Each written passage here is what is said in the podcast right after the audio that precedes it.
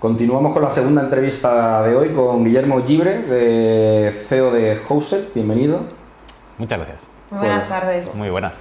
Pues nada, vamos a hablar un poco, por lo menos al principio, de, de Protest, ¿no? Al final vosotros sois una plataforma que, que nace en ese, en ese mundito. ¿Cómo, ¿Cómo ha cambiado el Protest, el mercado inmobiliario?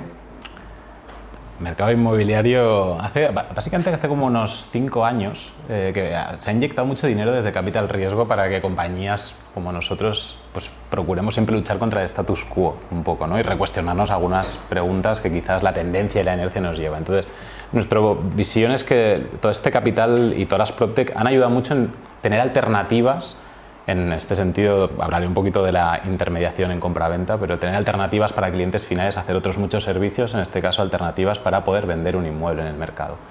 Y, desde un ángulo como muy ya mucho más concreto para lo que hacemos en Housel es más añadir transparencia en el proceso. Es decir, que puedas tener como vendedor contacto directo con un comprador y acceder a un repertorio de servicios que son los que al final te ayudan a transaccionar y convertir pues, ese activo en un dinero que te ayuda a dar paso a tu siguiente sueño. Eh, yo voy a lanzar la pregunta del millón. La que todos estábamos esperando, Guillermo. ¿Cómo, ¿Cómo está afectando? A ver, según tu opinión, ¿eh? que está claro que aquí nadie tiene la verdad absoluta, ¿no?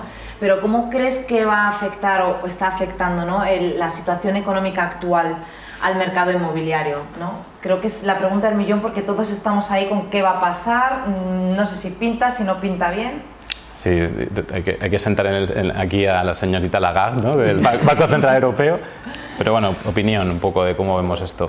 Lo primero de todo es que sí vienen curvas, ¿no? Claramente cuando miramos a corto, eh, realmente pues el tipo de interés subiendo hace que, que incluso vemos bancos donde ya no tienes una hipoteca tipo fijo. Entonces esto ya te da una, una reacción de cómo vemos la volatilidad que hace que como comprador te cuestiones, ¿no? El si transaccionar ahora o no. Si ampliamos un poco el espectro, el tipo de interés que tenemos hoy comparado y añadamos un poquito de perspectiva histórica, tampoco es el interés del dinero o el coste del dinero hasta hace relativamente poco era cero o, el tipo interbancario negativo. Entonces, no es un mal momento para transaccionar. ¿vale? Y si tiramos ya al año 80 y pico, 90, habíamos llegado a tipos del 10 y, y superiores. Entonces, simplificándolo también y siendo quizás muy pragmático, ¿no? son ciclos 7-8 años que de alguna manera el inmobiliario en este país en concreto, además contextualizado en Europa, donde por ejemplo en, en Alemania pues, ni, un, ni un 50% de la población tiene un inmueble en propiedad, en España es un 74%. Entonces el, el- el activo inmobiliario ha sido siempre históricamente un ahorro para las familias, ¿no? una manera de depositar y ahorrar. Es verdad que a corto vienen curvas, es algo complicado. Nuestra visión, o mi opinión, es que no van a haber menos transacciones, pero van a seguir habiendo transacciones. ¿vale? Y hay una cosa que sí me gustaría destacar, que a veces tendemos a una endogamia geográfica. Hablamos muchas veces de Madrid y Barcelona. Si pensamos en España, eh, realmente pueden haber dos velocidades. Ciudades donde hay mucha demanda y donde vemos los precios a la alza, no solo en compra o vemos en venta, sino en alquiler. Y luego vemos pues, una segunda velocidad de mercados donde pues, en sitios no tan capitales de provincia pues, haya mucha menos demanda y eso fuerza que los ciclos de venta sean más largos y complicados.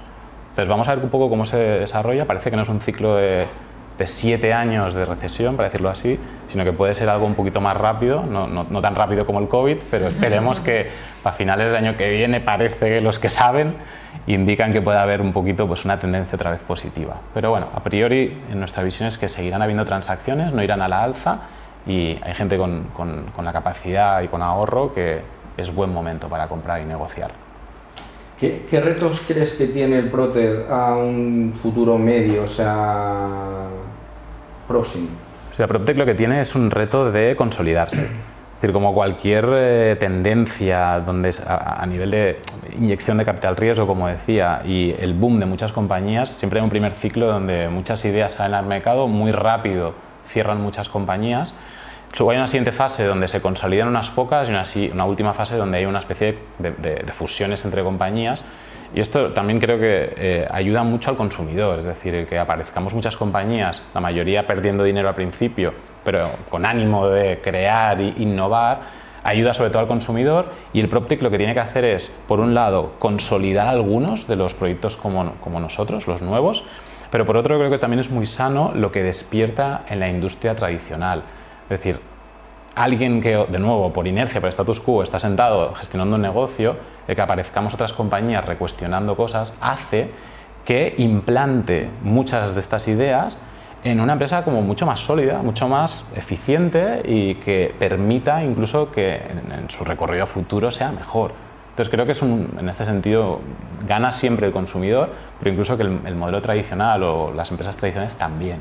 Y nosotros los nuevos pues tenemos que luchar y adaptarnos. Simplemente a lo mejor cambiar un poquito las reglas de juego, ¿no? Sí, pero bueno, es, es, divertido pensar que es una visión muy romántica ¿no? de, de, todo lo que son las startups o el ecosistema. Y es que pues, pones un punto de cuestionar preguntas incómodas para que el resto cambie. Dicho esto, hay un tema de responsabilidad que tenemos que todos hacer un esfuerzo desde el ecosistema startup para garantizar la continuidad, el empleo dentro de estas compañías.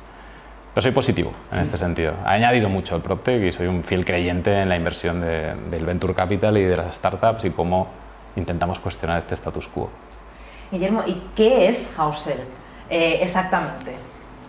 Bien, Hausel es, una, es, tecnología de compraventa y lo que realmente buscamos desde un principio, y quizá era una visión muy romántica e infantil al principio, es poder dotar de un servicio tan bueno como lo que hace cualquier inmobiliaria tradicional, pero a través de una plataforma que añada transparencia entre vendedor y comprador. Y por tanto esta conexión habilite eh, como el, poder reducir los costes de toda la transacción y acortar los tiempos.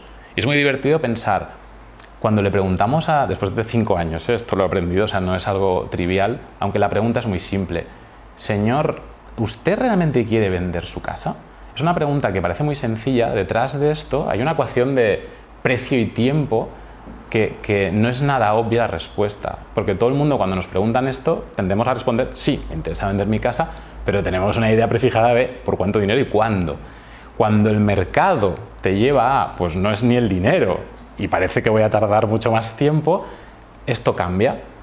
Entonces, es muy interesante eh, entender sobre todo la, decisión emocional que hay detrás de una transacción como la inmobiliaria, por el mero hecho también de que es pues, muchos ahorros de la familia. Pero bueno, al punto que me estoy yendo es realmente eh, es complicada. Eh, la transacción aquí. Entonces, la transparencia, yendo a grano, o sea, lo que queríamos es, lo que queremos y hacemos es que puedas hablar directamente con compradores con toda la tecnología apoyándote en los servicios para poder realmente estar tranquilo y seguro transaccionando. ¿Os asociáis con otros partners o trabajáis solos? y si colaboráis con otros, ¿cuál es el fin de ese de esa colaboración, esa asociación? Sí, de hecho después de escuchar el homestaging, eh, sobre todo el listado de los 100 compradores que tenía ese maravilloso piso ¿no? después de la, del, lavado de cara, sí, nosotros o sea, dotamos de tecnología sobre la cual tenemos pues, muchos partners en el lado de fotografía, en el lado de planos 3D, bastante abogado por, por dotar de seguridad, porque detrás de una nota simple pues hay muchísimas cosas que, que, a veces no es complicado, pero a veces es una herencia, un divorcio, requiere de, de trabajo. Eh, también partners de reformas, partners de, de hecho de home staging a partir de hoy seguramente, eh, pero que de alguna manera den tranquilidad y además de servicios añadidos para que durante la entrega de lo que podríamos decir que es puramente la venta, puedas ir enganchando todo aquello que necesitas, sobre todo para estar tranquilo ¿no? en la transacción. O sea, vosotros no tendríais ningún problema en colaborar, por ejemplo, conmigo. Es que yo trabajo para el comprador. O sea, mi cliente es la persona que compra. Yo no vendo inmuebles, con lo cual yo los inmuebles los busco dentro de toda la oferta inmobiliaria, ¿no? De otras inmobiliarias, Housel, quien sea. O sea, vosotros no tendríais problema en que yo lleve un cliente, ¿no? Para... Bueno, al, revés.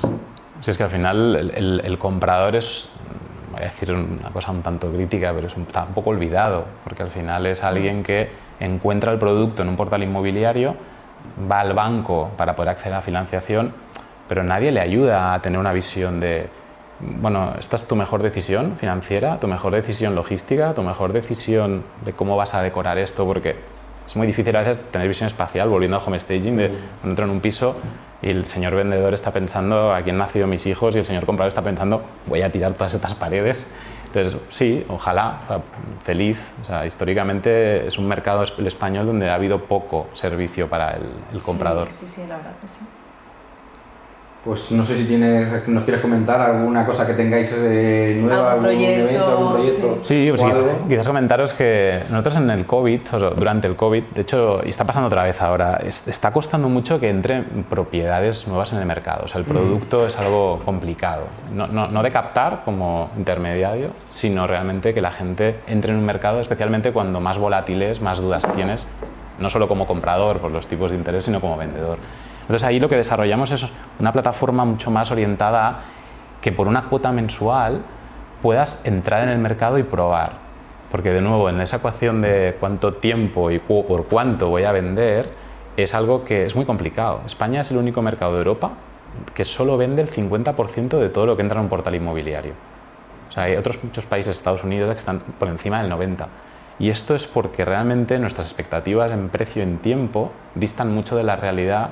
Entonces, lo que, lo que hicimos post-COVID y lo estamos explorando hoy todavía, y hemos lanzado un producto ahora gratuito para venta de casas, es que tú puedas, a través de la tecnología, subir tu descripción, subir tus fotografías y, no voy a decir vender, aunque también, sino es testear el mercado Testear por lo menos. y Ah, poder bien. tener de esa conversación que has tenido en el sofá con tu pareja sobre, cariño, vamos a intentar vender por tanto precio, antes de tomar una decisión de firmar y comprometernos a una exclusiva de tantos meses, un año, poder testear el mercado. Si sale bien, adelante y contrata a Hauser, espero, y si no, contrata a algún otro player más menos tradicional, que hay muchos muy buenos, pero lo que procuramos es ir un pasito atrás para decirle a la gente, testea el mercado, prueba, chequéate el precio y sobre eso toma la decisión. Esto lo hacemos con un producto de una cuota mensual, dependiendo de los servicios, de entre 39 y 79 euros mensualmente, sin ningún tipo de permanencia. Y ahora incluso hemos lanzado la posibilidad de hacerlo gratuito. Consideramos que eso ayudará para que la gente en este contexto de volatilidad pueda probar. Y de confianza, ¿no? O sea, Sí, estamos probando, la verdad es que, bueno, de hecho, este año más de 5.000 personas van a probar este servicio, la cual cosa empieza a darnos una idea de que hay interés detrás. Sí, sí, desde luego hay que, hay que hacer acciones así porque... Exacto, sí, sí, hay sí. que cambiar. Absolutamente. Pues la verdad que es súper interesante todo. La verdad que llevamos mucho tiempo queriendo tener una entrevista con Hausel, contigo, y nos alegramos mucho de que por fin has- hayas estado aquí, nos hayas explicado exactamente en qué consiste y cómo, cómo funcionáis realmente. Un gustazo. Espero que nos veamos otra vez. Seguro. Un placer. A y. Muchísimas gracias, A Guillermo. vosotros. Gracias. Y nosotros continuamos, eh, de momento, con los mensajes de, de nuestros patrocinadores, pero a la vuelta tengo el placer de tener conmigo a un agente inmobiliario con el que, aparte de haber trabajado muchísimo, para mí es una eminencia dentro del sector. Eh, nos vemos a la vuelta.